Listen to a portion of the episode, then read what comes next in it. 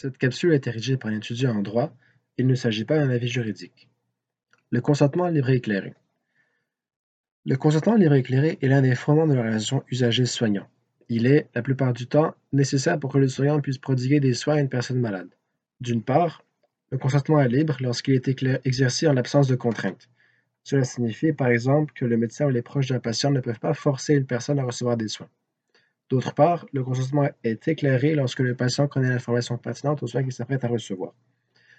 Ceci est la conséquence de l'obligation du médecin de renseigner adéquatement son patient.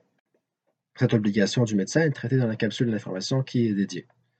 Par conséquent, le consentement libre et éclairé implique que le patient est libre à tout moment d'accepter ou pas les soins proposés et qu'il en connaît les informations nécessaires pour pouvoir prendre une décision en toute connaissance de cause. À partir du moment où le patient est informé adéquatement, il peut refuser un traitement même si sa vie en dépend, et le médecin a l'obligation de respecter ce choix. Il existe une seule situation où le consentement des soins peut être fait à l'avance, et c'est en rédigeant des directives médicales anticipées. Celles-ci permettent à une personne de consentir à l'avance à certains soins si elle se retrouve incapable de consentir, notamment en cas d'atteinte irréversible des fonctions cognitives, par exemple le coma ou une maladie d'Alzheimer. Les soins visés sont la réanimation cardio-respiratoire, la ventilation assistée, la dialyse, l'alimentation et l'hydratation forcée et l'alimentation et l'hydratation artificielle. L'aide médicale à mourir ne peut pas être demandée dans la directive médicale anticipée. Le consentement verbal est suffisant la plupart du temps pour prodiguer des soins. Cependant, il y a des situations où le consentement doit, absolument être écrit. C'est le cas pour l'anesthésie, pour des soins non requis par l'état de santé, pour un don d'organes de tissus entre personnes vivantes, pour prendre des photos ou des vidéos du patient, pour les chirurgies et les examens invasifs, ou encore pour participer à une étude. Le consentement écrit est aussi nécessaire pour l'aide médicale à mourir et la sédation palliative continue, qui équivaut endormir à l'aide de médicaments une personne dont la souffrance est incurable et intolérable jusqu'à son décès. Dans tous les cas, le consentement peut être révoqué en tout temps, même verbalement, pour autant que ce soit possible. Euh, en cas d'urgence, c'est-à-dire si la vie d'une personne est en danger que son consentement ou celui de la personne qui devrait consentir à sa place ne peut pas être obtenu assez rapidement, le consentement n'est pas nécessaire pour prodiguer des soins appropriés.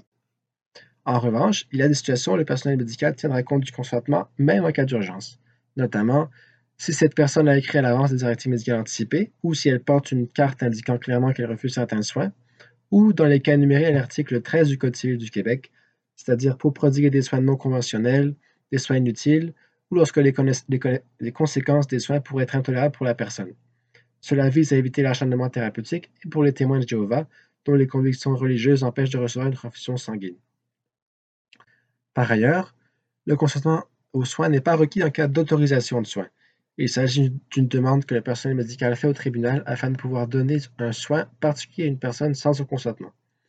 L'autorisation de soins peut être demandée dans les cas suivants en cas de refus catégorique d'un majeur inapte pour des soins requis, sauf s'il s'agit d'un soin d'hygiène ou d'urgence, si un représentant légal du patient dont le consentement serait nécessaire refuse les soins pour une raison farfelue ou s'il en est empêché, ou encore s'il est question d'administrer à un patient inapte un traitement non requis par son état de santé qui, et qui représente un risque important pour sa santé. Nous ne traiterons pas du cas où la personne représente un danger pour elle-même ou pour autrui, puisqu'il est traité dans une autre capsule. Euh, si une personne est inapte à consentir aux soins, elle aura besoin d'un consentement substitué, c'est-à-dire par une autre personne. Même si une personne est sous régime de protection, cela ne veut pas dire qu'elle ne peut pas donner un consentement libre et éclairé à des soins proposés. C'est pourquoi le médecin doit lui-même constater que la personne en est incapable avant de demander un consentement substitué.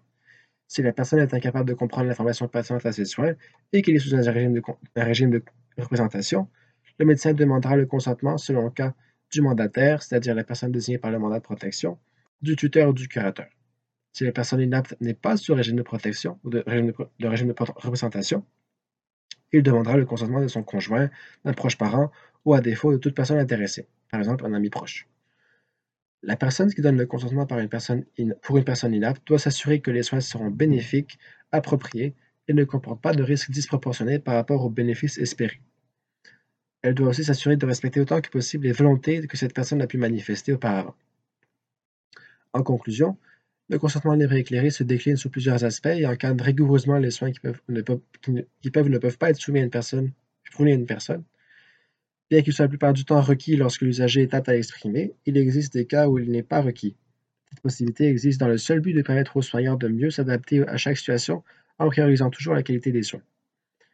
C'est tout pour cette capsule, nous espérons qu'elle vous a été utile et nous vous souhaitons une bonne journée.